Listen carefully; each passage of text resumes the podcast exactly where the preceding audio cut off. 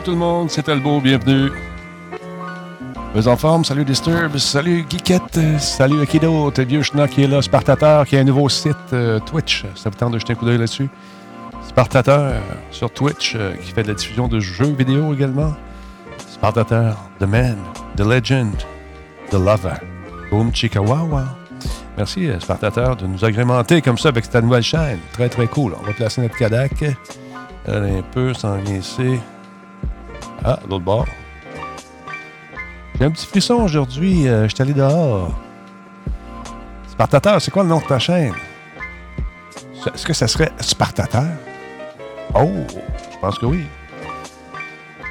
Ah, non, maître Spartateur, c'est ça. Ouais, il neige, c'est malade. Des, des grêlons, man, qui tombent aujourd'hui, c'est l'enfer. Hum, hum. Juste vérifier quelque chose. Je fais 7, 2, save, sur le 1. Ah, parfait. Salut Combe, comment ça va? Bonjour tout le monde, comment allez-vous? On va pas sûrement parler de l'aide dans les CHSLD aujourd'hui. Le temps de saluer M. Jerry Louis. Hey Jerry, faut que je te parle, mon Jerry.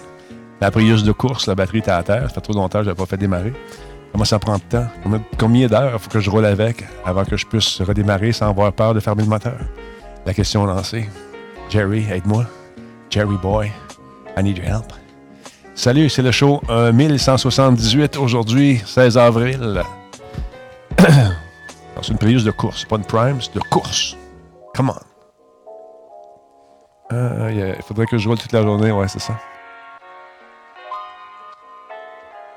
Parce ça, j'ai embarqué dedans, j'ai sorti mon petit euh, Boost, euh, boost Me. Parti ça, c'est le fun.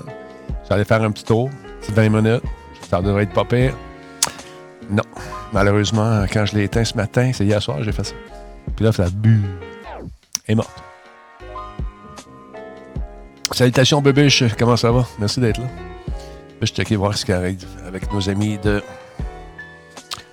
Radio Canada. Oh, c'est la pub, donc ça sent bien.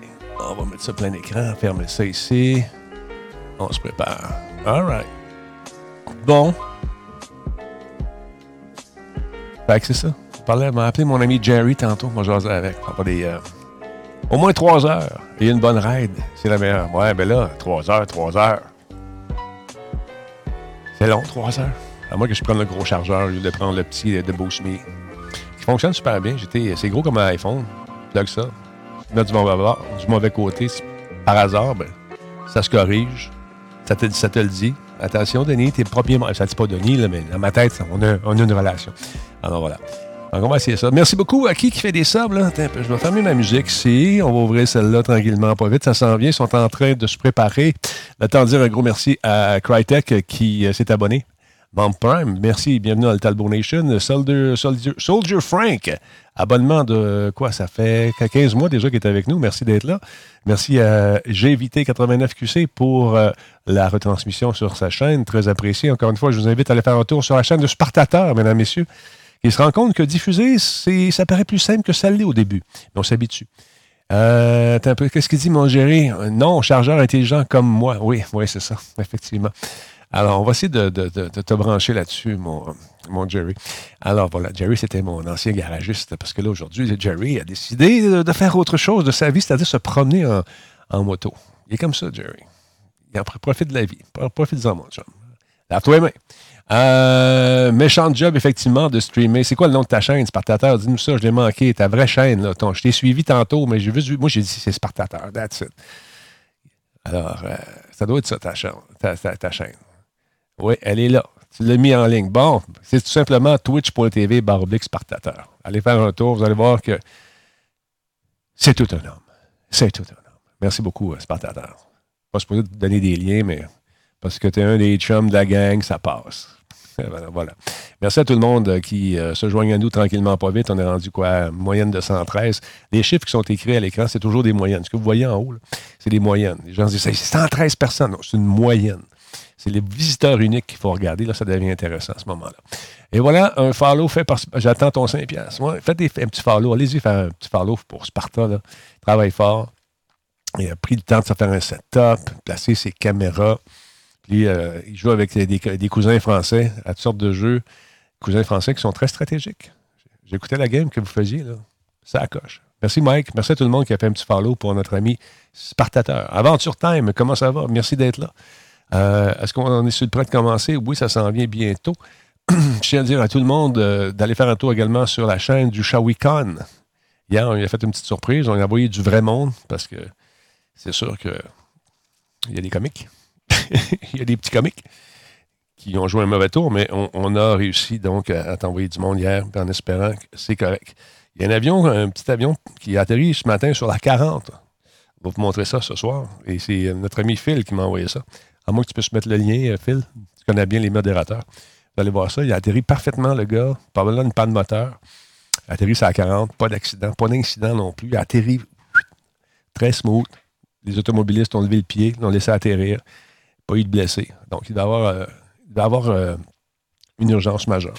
C'est ce qu'on nous enseigne dans les cours lorsqu'on fait du pilotage. Donc, ils s'en viennent tranquillement, pas vite, mesdames, messieurs.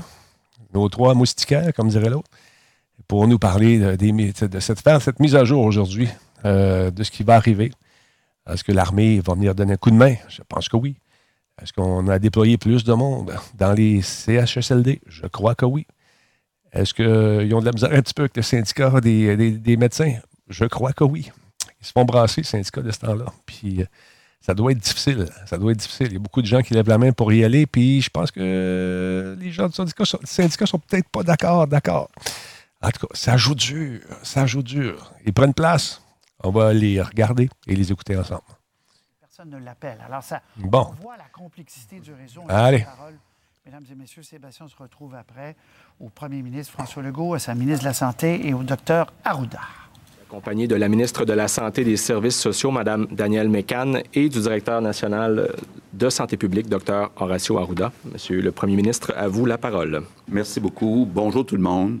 Avant de vous euh, donner le bilan de la journée, euh, je veux apporter une précision. Vous allez voir, le nombre de décès est euh, élevé. Par contre, ce ne sont pas des décès pour la majorité qui viennent des, derniers, des dernières 24 heures. Il y a eu un changement de méthode de la part de la santé publique dans la saisie des données. Puis il y a eu aussi beaucoup d'analyses épidémiologiques. C'est dur à dire, ça. Euh, qui ont été faites sur des patients qui sont décédés au cours de la dernière semaine. Et ben, juste vous dire aussi, c'est important parce qu'il y a beaucoup de gens qui comparent avec ailleurs dans le monde. Ici au Québec, le choix qu'on a fait, c'est de déclarer tous euh, les patients, même les patients qui n'ont pas été testés, mais qui ont euh, toutes les définitions là, pour être euh, des patients qui sont décédés de la COVID-19. Donc, tout, donc on veut effectivement avoir le vrai nombre de décès de la COVID-19, testés ou non. Euh, je pense que c'est important par transparence, mais c'est important aussi pour avoir euh, le portrait exact. Ça ne veut pas dire que c'est comme ça que c'est fait ailleurs euh, dans le monde. Donc aujourd'hui, on a malheureusement 143 décès. On a maintenant un total de 630. Donc bien sûr, je veux offrir toutes mes condoléances aux familles des personnes qui sont décédées. On a maintenant 15 857 cas confirmés. C'est une augmentation de 997. On a 1018 personnes hospitalisées. C'est une augmentation de 34. Et on a euh, maintenant 209 personnes qui sont aux soins intensifs. Donc, c'est une diminution de 9. Donc, comme vous le voyez, si on regarde juste la situation dans les hôpitaux, euh, la situation est vraiment euh, sous contrôle, vraiment en train de se stabiliser. Par contre, ça reste difficile, ben comme on le dit depuis quelques jours, dans les euh, CHSLD, donc les personnes aînées qui euh, sont vulnérables.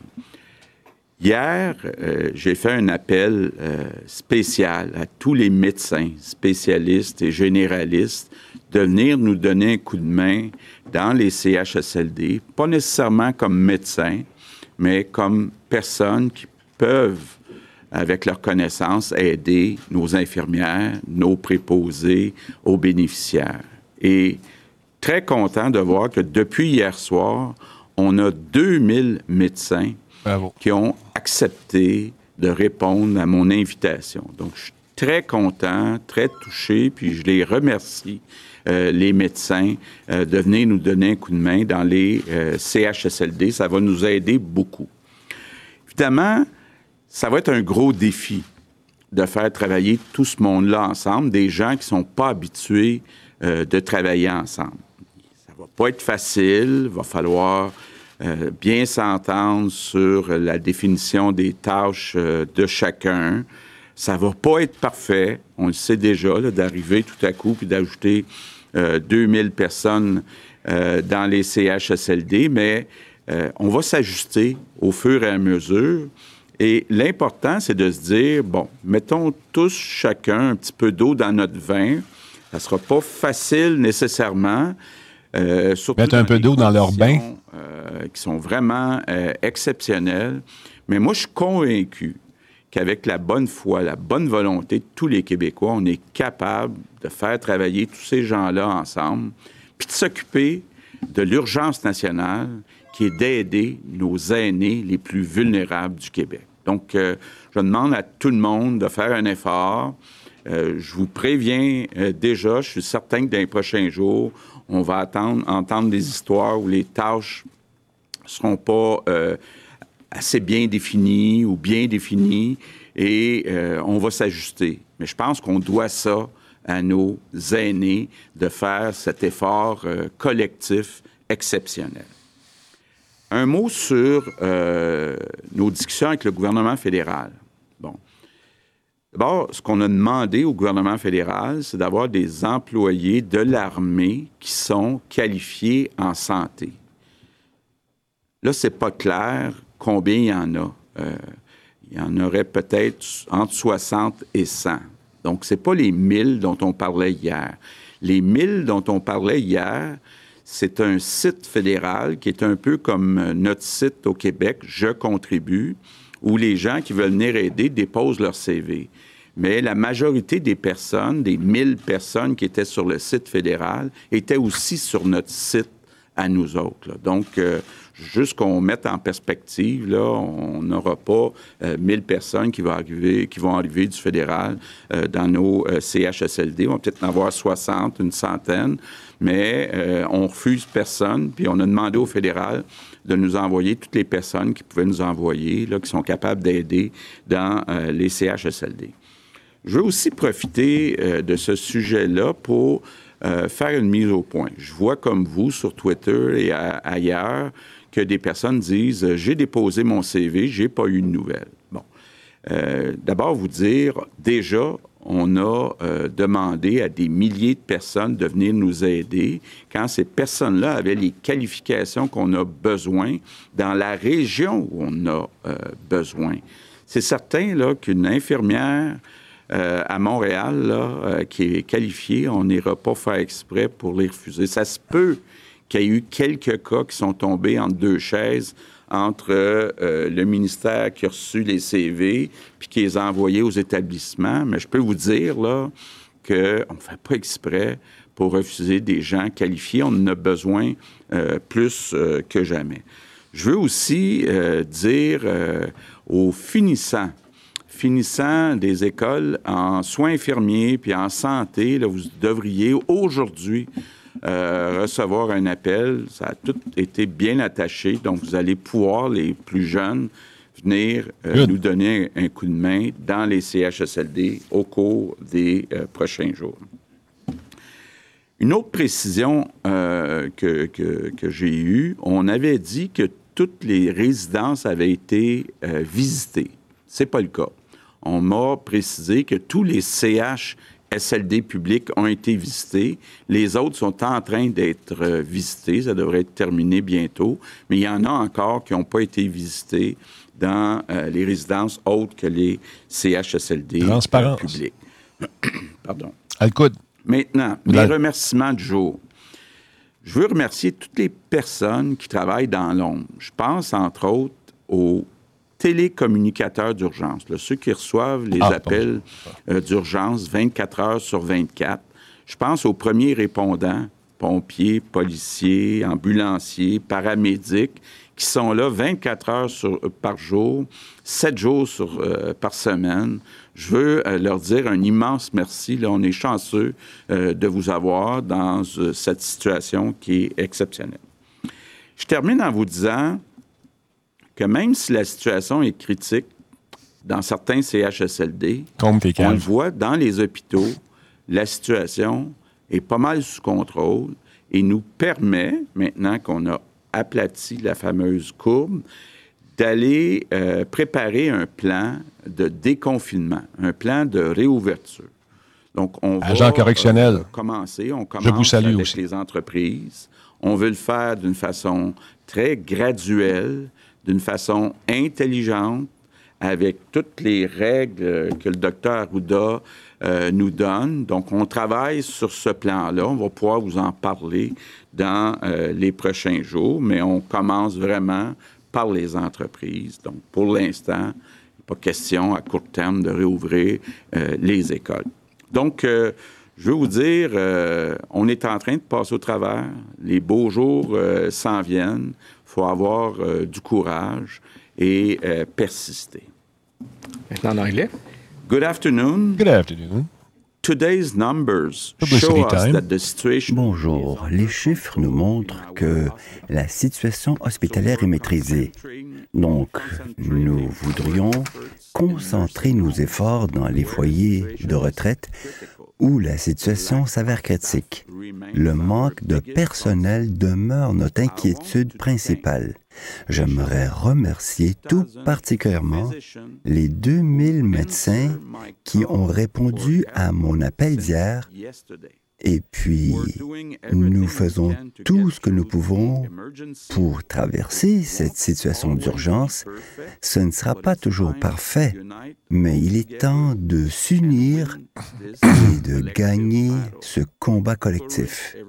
Alors, je souhaite courage à chacun, chacune. Les bons jours reviendront. Premier ministre, alors pour la période des questions en français, nous allons débuter aujourd'hui avec Louis Lacroix, Cogeco Nouvelles. Docteur, bonjour, Monsieur le Premier ministre, Madame McCann.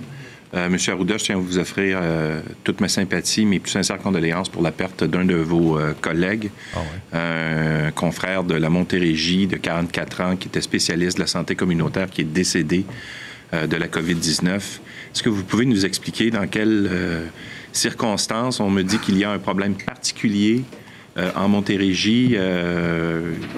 Qu'est-ce que vous pouvez nous dire à ce sujet?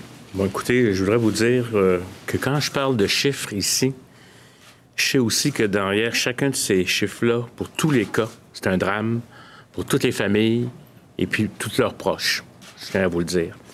Par ailleurs, pour des raisons de confidentialité et de respect des familles, je ne commande pas les cas individuels. Je trouve ça important de ne pas le faire. Mais par contre, comme c'est dans les médias actuellement, je voudrais juste vous dire une information qui peut-être pourrait euh, mieux aider à ce que les gens comprennent certaines choses et, et éliminer certaines inquiétudes c'est que ce travailleur de la santé-là ne travaillait pas en milieu de soins. Donc, ça n'a pas été acquis en milieu de soins. C'est l'information que je peux partager avec vous. Puis pour le reste, je vais arrêter de là-dessus. Donc, ce que ça veut dire, ça nous rappelle l'importance, à mon avis, d'appliquer les mesures à la fois, je vous dirais, en milieu de soins, qui est un milieu où il y a des personnes à haut risque, particulièrement dans les CHSLD, mais que le virus peut aussi frapper ailleurs, notamment dans la communauté, soit en retour de voyage ou etc. Donc, ça nous rappelle à tous qu'on est tous susceptibles et c'est important, à mon avis, d'avoir euh, respecté les consignes. Je vous remercie pour votre geste et je le partage avec toute la communauté de mes collègues du Québec. Est-ce qu'il y a une enquête particulière qui va être faite dans ce cas-ci ou si on le traite comme... Euh, parce que, bon, vous dites qu'il ne travaillait pas en milieu de soins. Est-ce que ça implique euh, qu'on le traite comme un autre décès ou s'il va y avoir une enquête particulière? Tous les décès sont traités de la même façon, qui proviennent, euh, de façon générale, qui proviennent d'un élément ou un autre. Euh, tout, est, tout, est traité de la même façon. Si la cause de décès, le constat de décès se fait à l'hôpital, ça se ferait d'une certaine façon. Si ça se fait euh, dans un CHSLD, ça se fait aussi de la même façon, mais avec un, médecin qui doit porter le diagnostic. Puis s'il y a des, situations où ça prend une enquête du coroner, ça, ça, se fait. Mais c'est pas parce que c'est un cas particulier. Ça se fait exactement comme d'habitude. On n'a pas les résultats, bien entendu. Merci. Prochaine question, Fanny Lévesque, La Presse. bonjour à vous. Euh, Monsieur Legault, ça fait On peut nommer plusieurs initiatives, décrets qui ont été faits dans les derniers jours, dernières semaines, que ce soit d'aller chercher la possibilité d'aller chercher du personnel enseignant. Vous en avez, vous avez parlé qu'il y en aurait 2000 qui auraient des compétences en, soins euh, Ils veulent pas y aller, c'est normal, ils ont peur. là, il y a le décret pour les finissantes. Donc, ça fait des jours, des semaines que vous, vous vous donnez les moyens pour aller chercher des renforts dans le dans la société.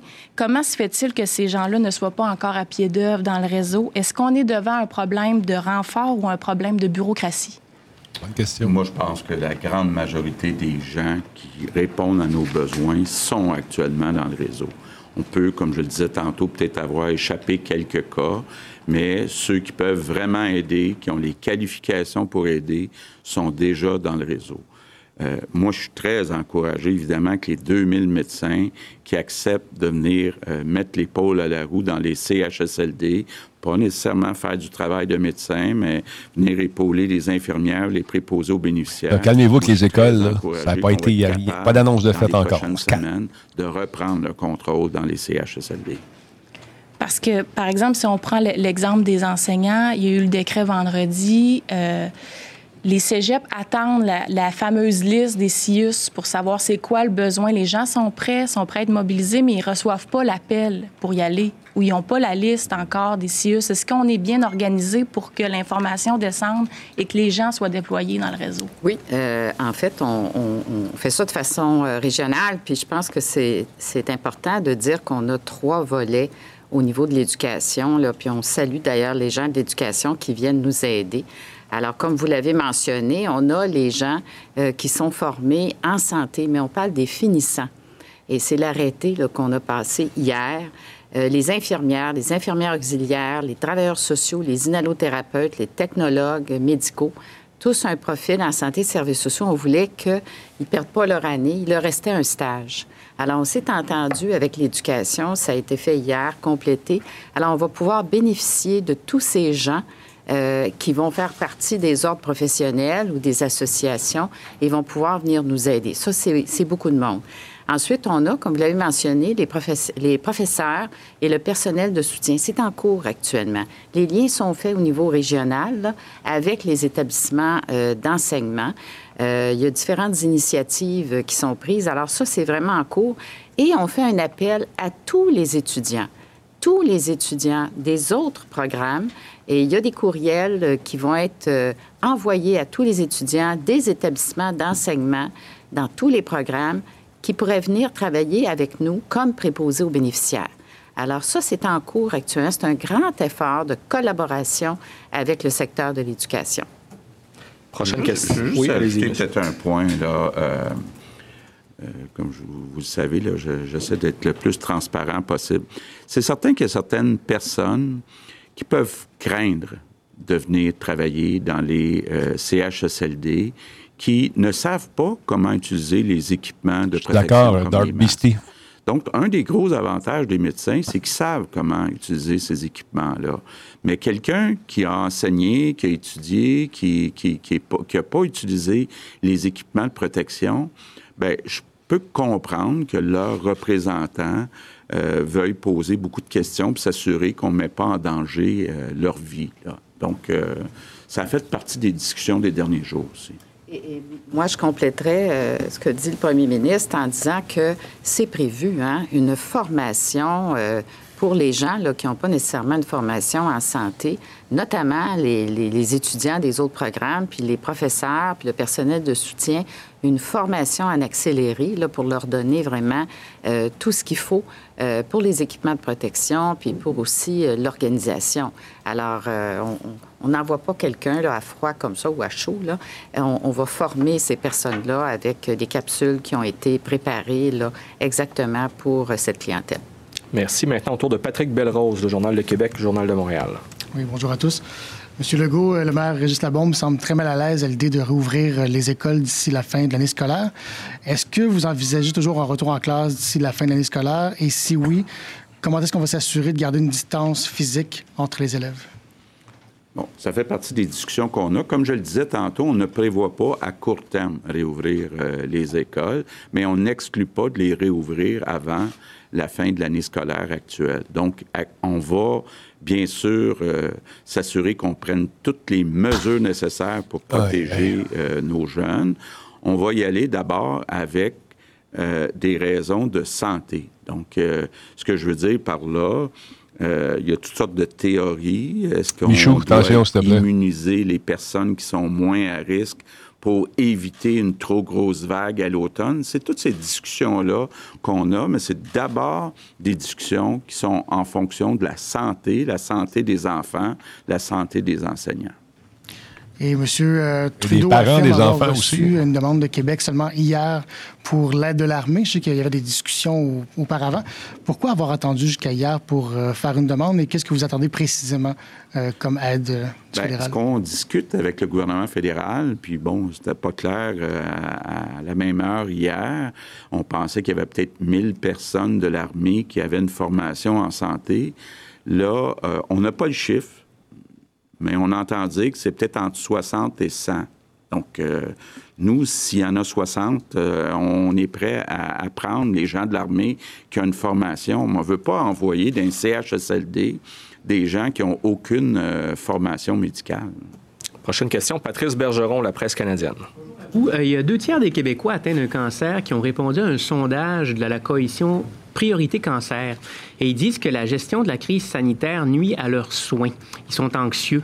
Quand allez-vous en faire plus pour les personnes atteintes de cancer, plus de traitements et de chirurgie? On est très conscient et euh, de, de, ce que ça peut provoquer chez les gens qui ont le cancer, une crise comme la pandémie euh, de la COVID-19. Mais je peux vous dire que moi, j'ai été beaucoup en contact avec la sous-ministre adjointe et aujourd'hui aussi avec le directeur national de la cancérologie au Québec.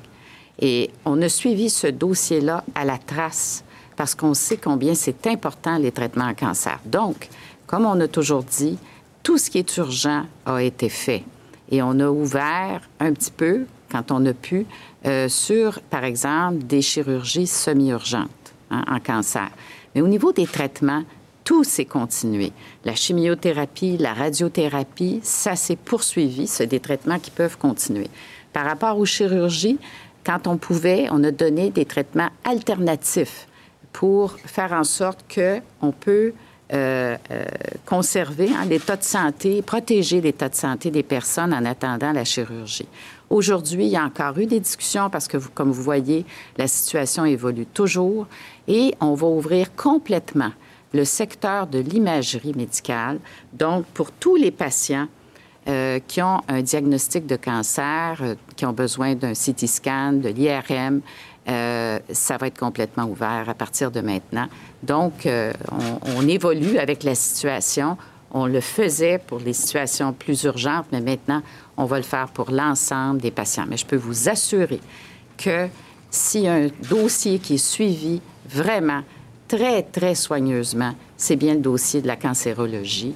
Et je veux dire aux patients que on prend bien soin d'être en contact avec tout le monde, les médecins par téléconsultation, les équipes par téléconsultation, par téléphone, et qu'on veut vraiment les rassurer qu'on va faire le maximum.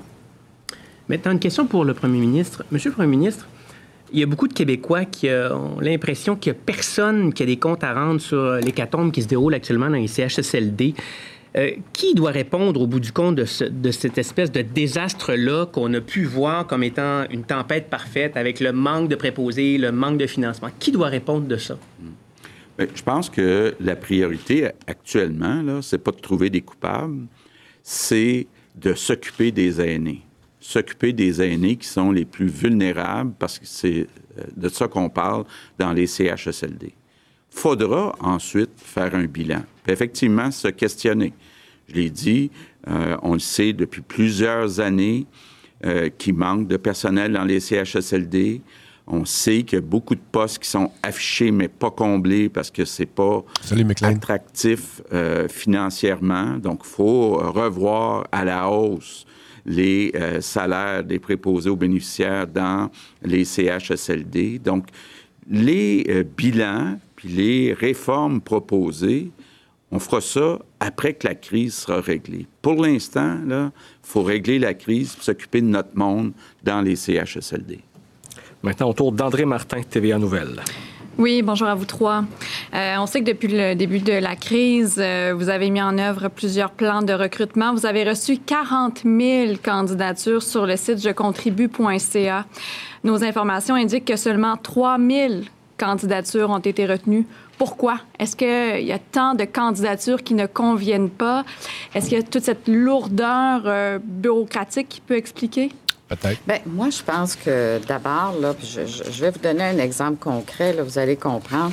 D'abord, il faut saluer les gens qui se sont inscrits à Je contribue. Je pense qu'il y avait un élan du cœur, mais effectivement, euh, il faut qu'il y ait une équation. Hein? Il faut que euh, ça équivale aux besoins qu'on a dans le réseau. Puis on a fait vraiment toute la démarche avec beaucoup de soins. Je vais vous donner un exemple.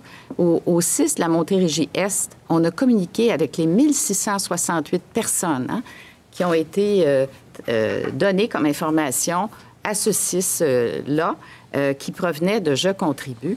On a fait des entrevues avec 538 personnes euh, qui ont mené à 256 confirmations d'embauche.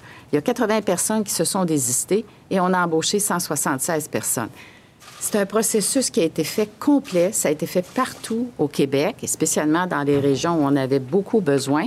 Mais ça, ça parle du fait que les gens veulent contribuer, mais il y a des besoins euh, dans le réseau. Il faut qu'il y ait une équivalence en termes de ce qu'on peut offrir et les besoins qu'il y a.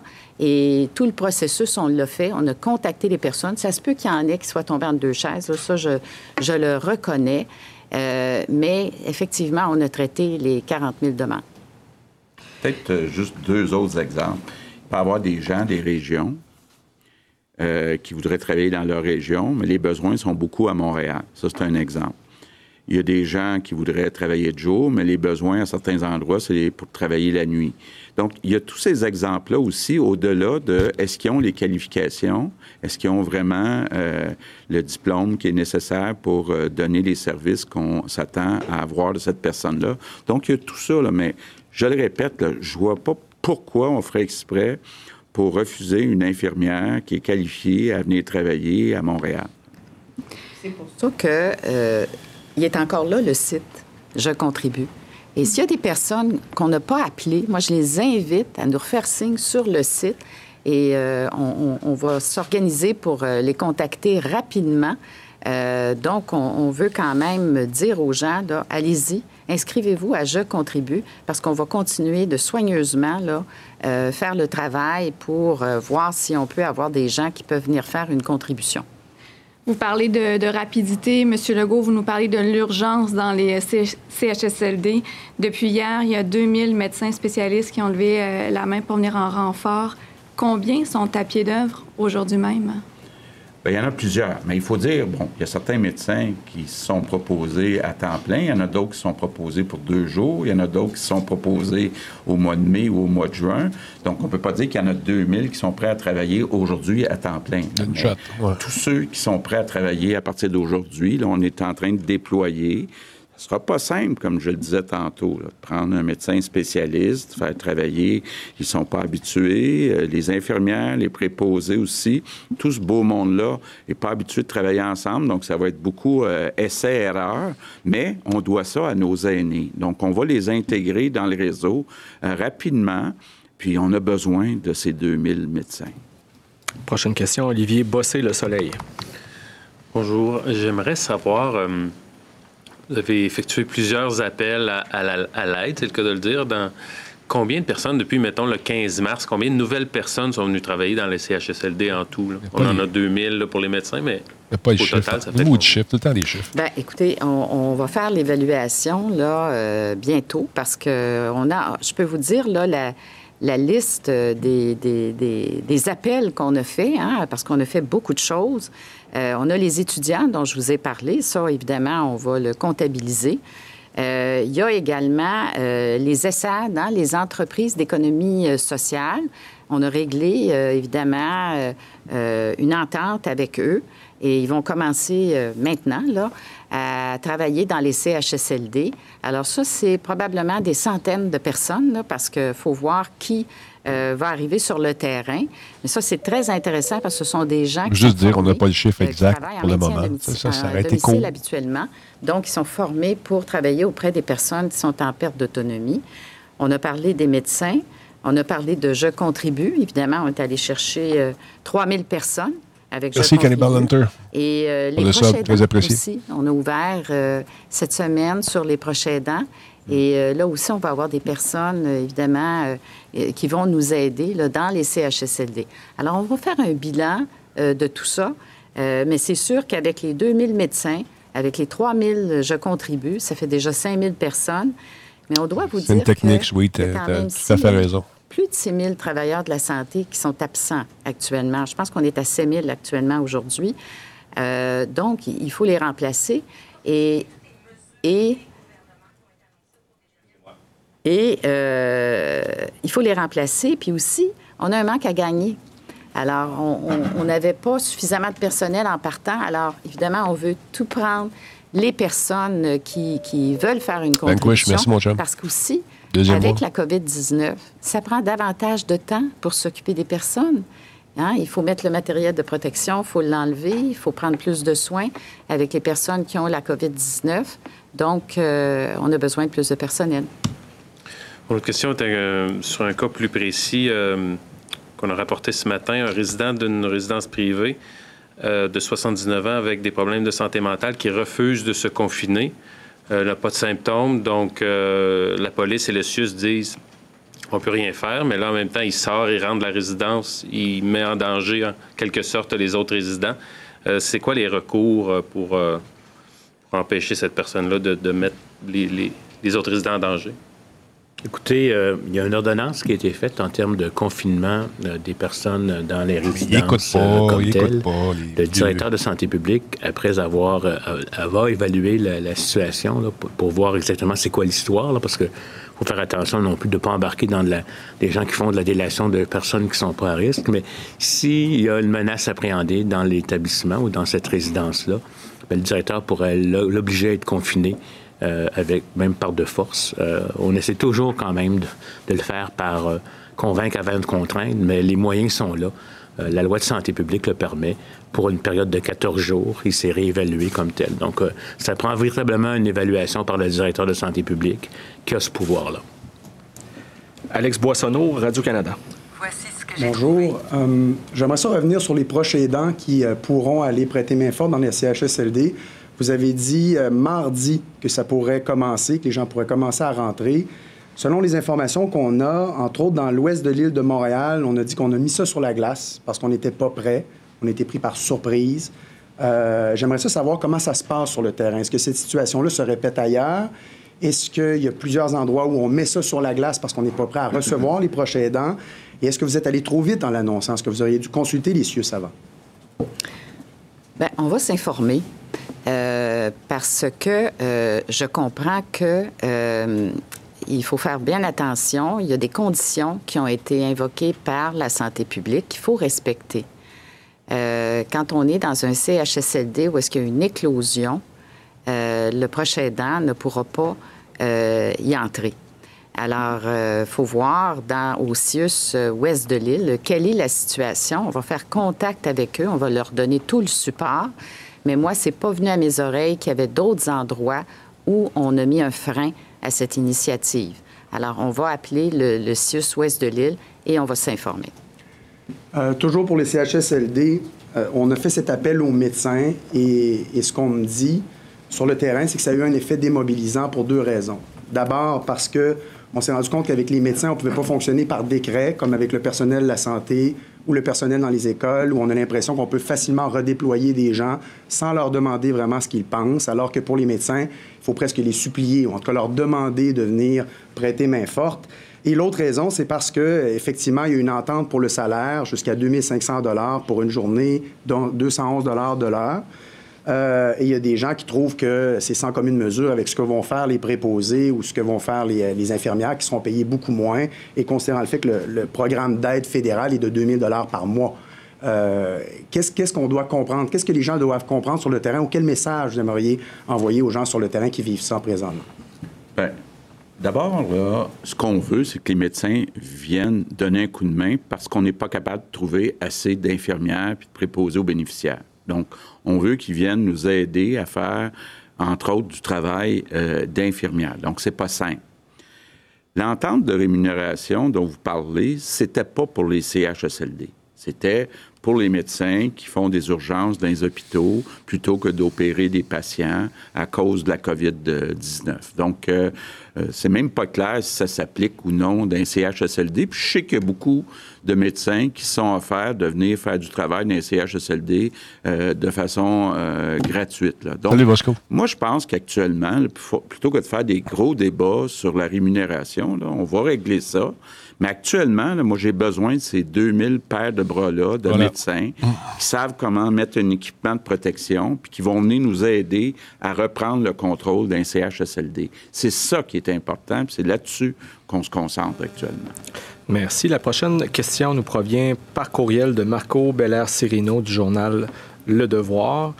Elle porte également sur votre site web Je contribue. Donc, Quelques 40 000 personnes ont offert leur aide aux infirmières et aux préposés aux bénéficiaires dans les euh, CHSLD par le biais de ce site Web. Donc, pourquoi presser les médecins spécialistes à mettre l'épaule à la roue, notamment dans la mesure où vous en parliez, là, leur rémunération de 210 de l'heure ne semble pas bénéficier de l'acceptabilité sociale dans la mesure où ils pourraient être à risque de contracter la COVID-19? Ben, écoutez, la première chose, je pense qu'il faut dire, puis comme je le disais, là, c'est que, euh, encore une fois, moi, je salue l'effort euh, des gens qui veulent contribuer, mais on a vraiment fait, surtout dans les zones chaudes, hein, les régions où est-ce qu'on a beaucoup de cas, on a fait tous les contacts euh, avec les gens qui se sont inscrits sur Je contribue. Et comme je donnais l'exemple d'un territoire, euh, où est-ce que, euh, quand on a fait toute la démarche, on a contacté presque 2000 personnes, puis on est arrivé à, je pense, c'est 200, 200 embauches. Euh, on voit qu'il y a une équation à faire, là, selon les, les, besoins qu'il y a sur le terrain. Ça n'empêche que les gens, moi, encore une fois, je les remercie euh, de s'inscrire. Mais vous savez, là, par exemple, dans les CHSLD, euh, c'est des préposés aux bénéficiaires, des infirmières, l'équivalent dont on a besoin. Euh, c'est des horaires. T'es de mauvaise foi.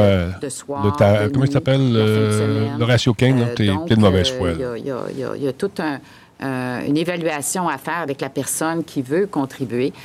donc, on a eu 3 000 personnes sur les 40 000 qui sont arrivées avec nous sur le terrain. Les besoins sont très grands. Euh, on a 7 000 travailleurs euh, qui sont absents euh, actuellement. On était déjà en pénurie de main-d'œuvre et ça prend davantage de temps pour traiter des personnes qui ont la COVID-19 et réorganiser les CHSLD en unités froides, unités chaudes et avoir suffisamment de personnel. Donc, on a besoin des médecins et je pense qu'ils ont répondu à l'appel avec 2000 d'entre eux qui arrivent en renfort et on les salue aussi.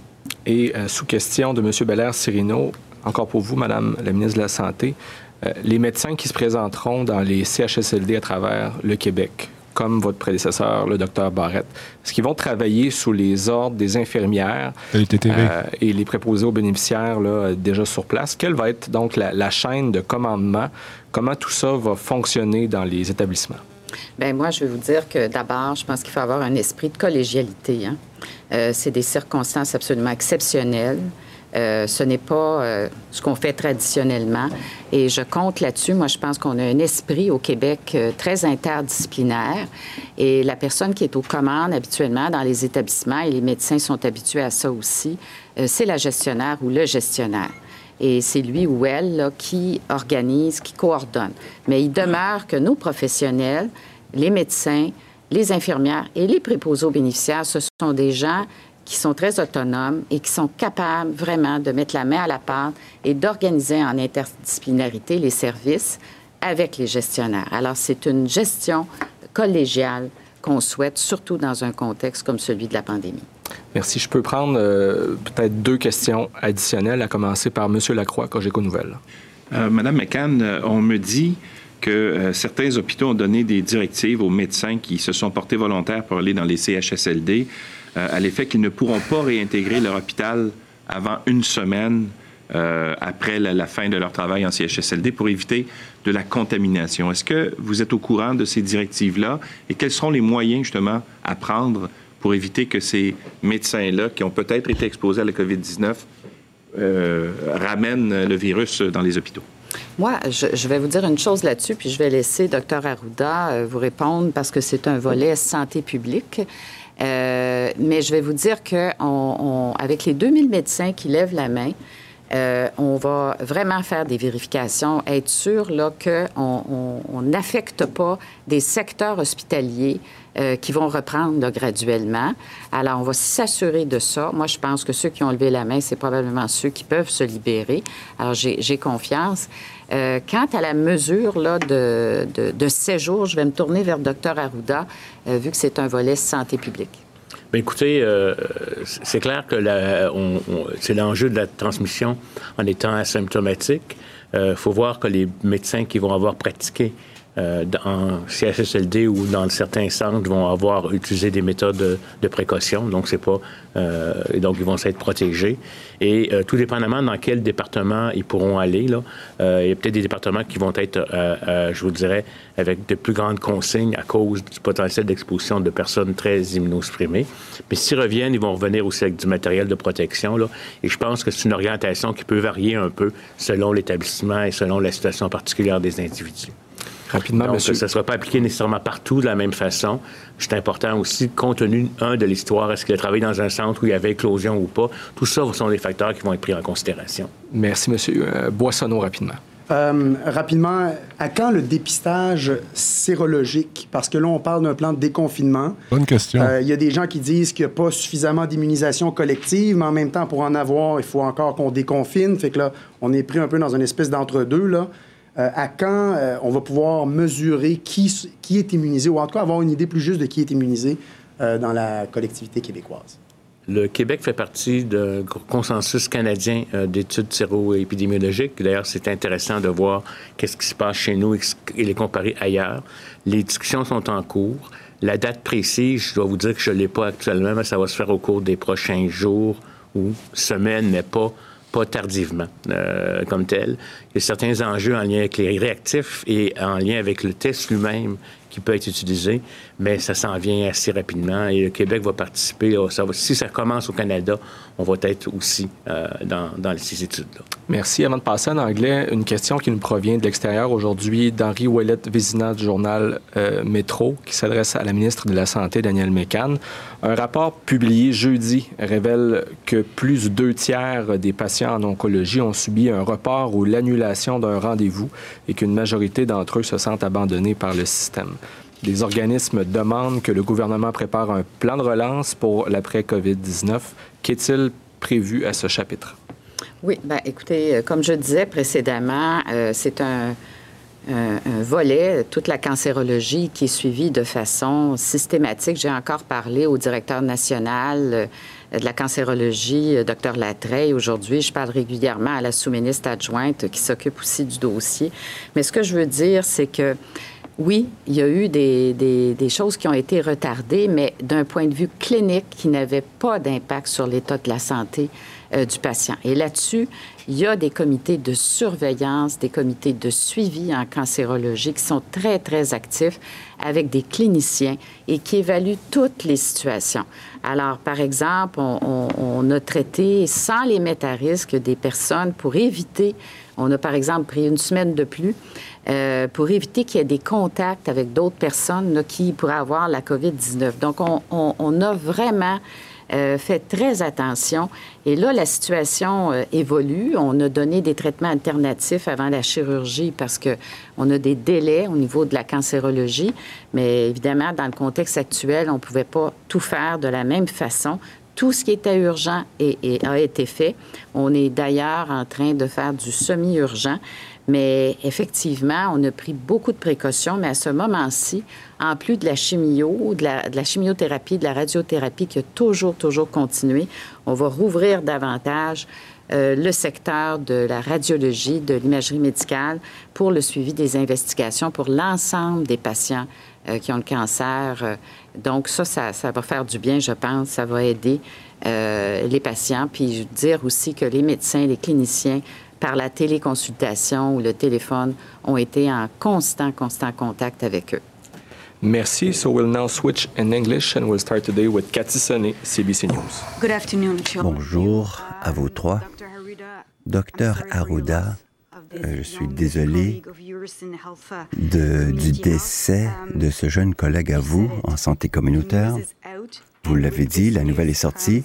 Et avec cette nouvelle, il y a bien des craintes que cela suscite. Que dites-vous aux Québécois et aux Québécoises et au travers de la santé? Avant tout, j'aimerais dire que quand je parle des statistiques des décès, je comprends le drame que frappe chaque décès. Je pense à la famille, aux amis. Et l'impact de ce décès est le même, même si les gens sont plus âgés. Avant tout, pour des raisons de confidentialité, je n'ai pas vraiment l'habitude de formuler des commentaires, mais comme c'est déjà ébruité et parce que les gens vont dans les soins, dans les centres de soins, ils vont penser que les travailleurs de la santé sont à plus haut risque. C'est normal, c'est vrai, mais ils se protègent également. Elles se protègent avec des blouses et des jaquettes.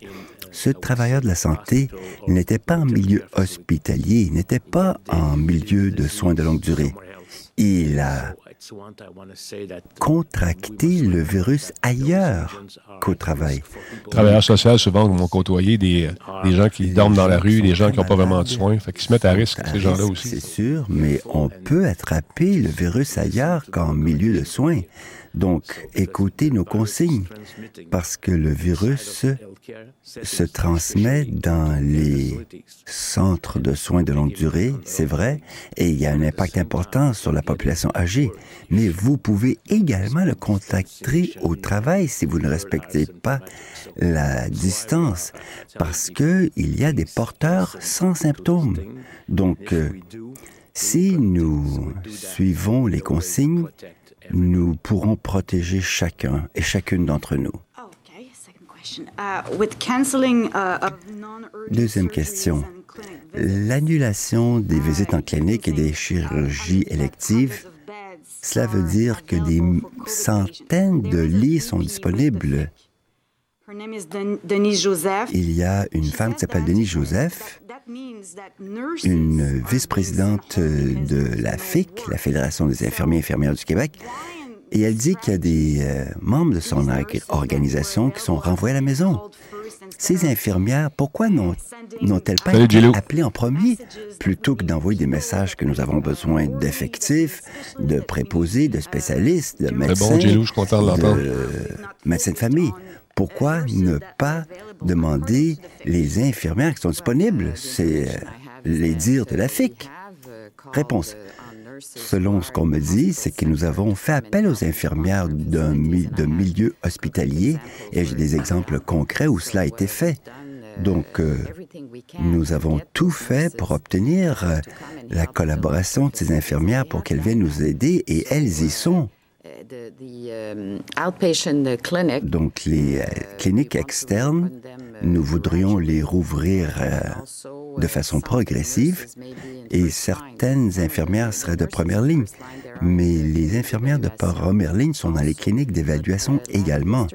Mais hier, j'ai demandé au sous-ministre de faire appel au PDG et demander s'il y a davantage d'infirmières et d'infirmiers qui pourraient être disponibles à partir des cliniques externes.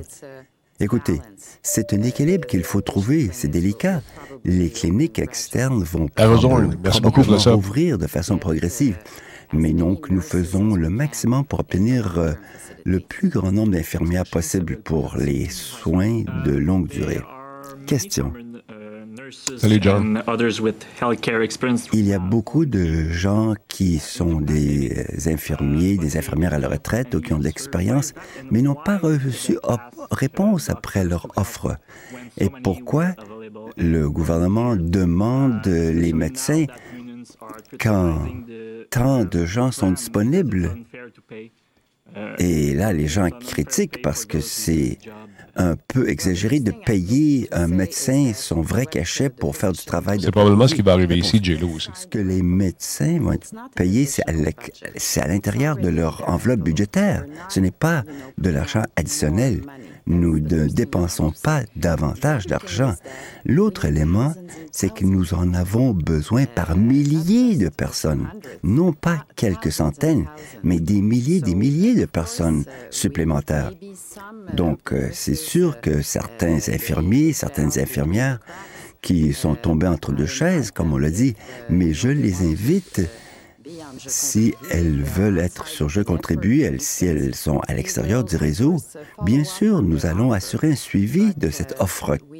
Mais nous avons contacté chacune et chacun. Mais Klein, es-tu psychologue? As-tu une formation là-dedans ou c'est ton opinion? Alors, si elles veulent nous contacter par Je contribue, nous entrerons en contact avec elles. Question. Comment les donneurs de soins peuvent-ils ou elles prouver ben non, Vacos, ben non, ben non, ben non. Pour s'occuper des gens vulnérables, les gens aînés, parce qu'on ne procède à aucun test pour les gens asymptomatiques? Réponse. Il faut comprendre qu'ils vont travailler avec un masque. Donc, s'ils sont des porteurs asymptomatiques, ils ne pourront infecter. Ils vont être testés s'ils ont un historique d'avoir été exposés. Mais s'ils n'ont pas de symptômes, ils vont de toute façon porter des masques. Donc, ils ne pourront contaminer les usagers. Ils ont aussi porter des gants. C'est la façon de mettre le masque, la façon d'enlever les gants et de laver les mains. Prochaine question. L'Alberta, la Colombie-Britannique ont arrêté le personnel des résidences de transférer entre les résidences. L'Ontario l'a arrêté à partir d'hier. Pourquoi est-ce encore une réalité au Québec? Réponse. Avant tout, nous avons demandé à tous ceux qui pouvaient arrêter de l'arrêter il y a déjà des semaines. Bien sûr, quand il y a des pénuries d'effectifs, parfois c'est impossible. Mais dès que c'est possible, on ne veut pas qu'une personne travaille à plus qu'un seul endroit. Nous le faisons déjà cela. Prochaine question, Dr Arruda. Nous entendons dire que beaucoup de gens sont positifs après que les symptômes disparaissent. Expliquez-nous la chose. Est-ce qu'on fait assez pour tester les travers de la santé? Réponse. On peut trouver la présence de virus pendant pas mal de temps, mais cela ne veut pas dire que... C'est que pour être contagieux, vous devez avoir une certaine charge virale. La plupart de la transmission semble être juste avant de montrer les symptômes, donc moins d'un jour. C'est les nouvelles études qui semblent démontrer cela. Et moi, je dirais que pendant la phase... J'aimerais ça de voir nos fat chicks euh, t'embarquer là-dedans, puis voir comment tu gérerais ça. Je serais curieux. Imagine-toi le nombre de dossiers, de centaines et de centaines de dossiers que tu dois gérer pour essayer de faire plaisir à tout le monde, puis d'essayer de ramener la, la santé dans ton pays. Ah, j'aimerais ça voir ça la phase de haute circulation, ce n'est pas facile à interpréter comme test. Facile de dire ça, de mauvaise gestion, mais tu ne sais pas ce qu'ils vivent au quotidien non plus. C'est un peu gratuit. avec les questions autour des tests. Vous avez la capacité de tester 6 000 personnes par jour. Combien de temps cela prendra-t-il pour euh, tester tous les travailleurs de santé dans les résidences pour aînés et les CHSLD? La promesse date d'il y a une semaine, mais ne semble pas se concrétiser. Pourriez-vous expliquer pourquoi? Réponse. Écoutez-nous donc, la priorité au CHSLD où il y a des éclosions et au CHSLD où il y a un certain nombre de cas. Donc ça, c'est en cours et de façon graduelle, j'ose espérer que nous pourrons atteindre tous les CHSLD, mais il faut donner la priorité à ces endroits où il y a eu des cas avérés. Dernière question pour M. Legault, Dr. Arruda. Il y a des théories qui émergent sur pourquoi le Québec et Montréal, surtout, sont devenus l'épicentre de la COVID-19 au Canada. Pourquoi pensez-vous que c'est ainsi? Quels sont les facteurs qui ont contribué à cela? Et qui l'expliquent? Réponse. Qu'est-ce que tu faisais à l'hôpital, McLean? tout, je pense que fondé sur les données, je dirais que il y a un taux de déclaration plus élevé. As-tu travaillé en temps de pandémie dans un hôpital? Plus élevé. J'imagine que ça ne doit pas être facile non plus. Il n'y a pas un seul facteur. C'est une combinaison de facteurs. Ça, pourrait être, par exemple... OK, les gardiens de sécurité. Je rappelle encore, la relâche scolaire qui vient avant les autres provinces. J'imagine qu'ils ont de la job aussi. Ça, c'est avant que les frontières ne soient fermées. Et c'est également le genre de déplacement auquel les Québécois se sont habitués. Et comme je l'ai vu en Colombie-Britannique, c'est la Chine qui a contaminé Vancouver. Et ensuite, la Chine a arrêté les vols, donc la transition n'y était pas. Nous, on se rendait en France, en Italie, en Europe, donc, pour la relâche scolaire. Et cela a pu infecter beaucoup de personnes. Et même après le retour, avant la fermeture des frontières, il y a également la situation de New York, où nous avons des communautés et beaucoup de gens de Québec qui se rendent à New York. Donc, ce sont des facteurs qui ont contribué. Une chose est certaine, nous avons décidé très tôt d'arrêter la contagion et même si nous constatons beaucoup de cas, cela aurait été bien plus grave. Et probablement notre système de soins de santé aurait été vraiment débordé si nous n'avions pas pris les décisions quand on les a prises. Et maintenant, avec les études de séroprévalence, nous allons comprendre quel était le taux de séroprévalence ici au Québec en comparaison avec d'autres juridictions. Et ce n'est que dans plusieurs mois que nous pourrons vraiment comprendre toutes les raisons pourquoi le Québec est plus ciblé par le virus. Mais je crois que c'est multifactoriel, car euh, je veux que vous vous rappeliez que les Québécois et les Québécoises sont euh, ceux et celles qui ont le plus respecté la distanciation sociale Merci, au Canada. Sato. Donc, euh, c'est probablement non. Ce n'est pas en rapport avec vous ne pouvez faire. C'est que ça dépend de la présence du virus et s'il arrive de l'extérieur. Ouais. C'est toujours plus facile de, de regarder ça de l'extérieur, Voilà, d'avoir mais- des jugements, puis de ne pas vraiment voir ce, qui- ce que ces gens-là vivent au quotidien. Moi, j'ai beaucoup d'infirmiers, d'infirmières qui m'écrivent puis qui me disent que c'est l'enfer, c'est dur, c'est tough. Puis ils font des 18-20 heures par, euh, par chiffre. Euh, moi, j'ai- beaucoup, beaucoup, beaucoup de compassion pour vous. Je sais que c'est pas facile. Puis on tente de trouver des solutions. Ces solutions-là, ça ne plaît pas à tout le monde, c'est sûr, parce qu'encore une fois, il y a les, euh, la, politique qui rentre là-dedans, tu as les syndicats, tu as les médecins d'un bar, les salaires, etc., etc. C'est dur de faire abstraction de tout ça, mais il ne faut pas oublier qu'on est en pandémie, malgré la courbe qui semble devoir s'estomper. Les chiffres qu'on voit là, c'est du monde qui pète aux frettes. C'est des gens qu'on connaît. C'est des gens euh, qu'on côtoie. Euh, Il y a des gens qui ont le cancer qu'on ne peut pas nécessairement traiter tout de suite parce que peut-être que leur système immunitaire n'est pas assez fort, qu'ils risqueraient de mourir. Il y a un paquet, paquet de conditions. Puis honnêtement, je ne veux pas faire de politique ici. Je regarde les humains qui gèrent ce qu'on vit en ce moment, peu importe la couleur de leur parti ou leurs allégeances politiques, je trouve que dans l'ensemble, ils prennent des décisions qui sont sensées. C'est juste mon avis personnel. Je trouve que c'est pas évident. Je trouve que euh, on essaie de les coincer, c'est normal. Est-ce qu'ils nous mentent? Complot? Peut-être. Peut-être qu'ils nous mentent à certains, à certains égards. Peut-être qu'ils n'ont pas toutes les informations aussi. Peut-être qu'ils font des grandes, grandes, grandes, grandes, grandes, grandes réponses vides de sens, autant chez les libéraux que chez les caquistes. Mais euh, je trouve que dans l'ensemble, la transparence est de mise. Et Legault, qu'on l'aime ou pas, euh, et Arruda font le job. À Madame aussi, Madame McCain. Mais c'est pas facile. C'est, un, merdier, cette affaire-là. Puis là, on a nos petits vieux qui meurent. Euh, on a besoin d'aide. On en échappe. Je sais pas combien de personnes gèrent les, gèrent les, dossiers qui rentrent pour donner de l'aide. Mais ces personnes-là n'ont pas juste ça à faire, j'imagine. C'est fou. C'est, c'est facile de, de regarder une game de hockey puis critiquer après. Ah, moi, j'aurais dû faire, on aurait dû faire ça, on aurait dû faire ça. Quand tu as les deux mains dedans puis ça arrive, c'est là qu'il faut que tu prennes des décisions. C'est pas quand c'est fini. Puis moi, je le donne le droit à l'erreur quand même un peu. Il y a tellement d'affaires. Je trouve que les gouvernements en place en ce moment sont vite pour euh, se revirer de bord. On a ajouté l'argent, on donne du cash, on essaie de faire des affaires. Après, quand ça sera fini, on ferait une espèce de bilan parce que Dieu sait qu'il va en avoir des bilans et Dieu sait que ça va jaser. On prendra des décisions pour voir comment on va régler certaines affaires. C'est là, là, là, ça va être le moment de faire de la politique, puis faire des, échanges, puis faire des grèves, faire ce que, vous voulez. Mais dans le moment, c'est pas, c'est pas, c'est pas là qu'il faut que ça se fasse.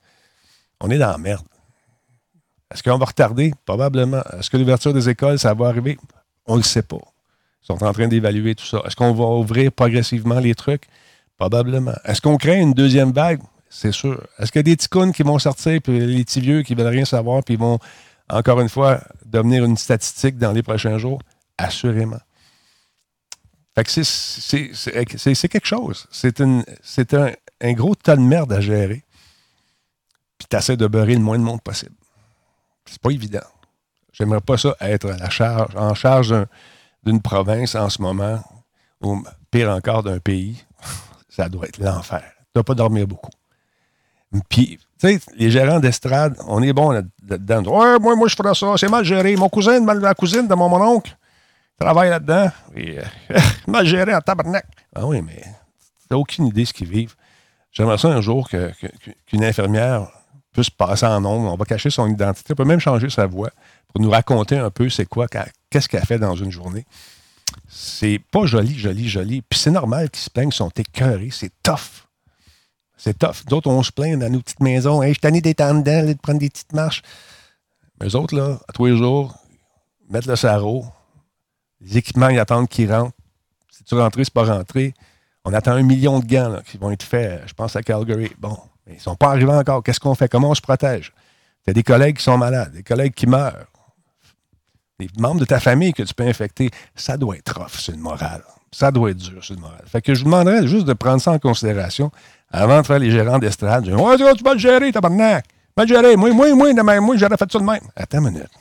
Tu n'as aucune idée même si tu as travaillé un été en 1983 à l'hôpital, tu n'as aucune idée de comment ça se passe en pandémie.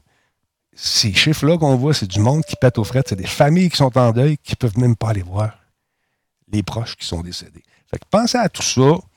Bah, puis faites attention aux commentaires que vous postez. Oubliez la politique pendant deux petites minutes, là, puis pensez à ce qu'on vit. Pensez aux gens qui essayent de nous sortir du merdier. Puis après ça, ben, peut-être que vous avez un petit peu plus de compassion pour ce qui arrive en ce moment dans le milieu hospitalier, pour ces gens-là qui tentent de nous sortir du merdier. C'est tout ce que j'ai à dire. Puis, je m'en vais. Salut. Attention à vous autres.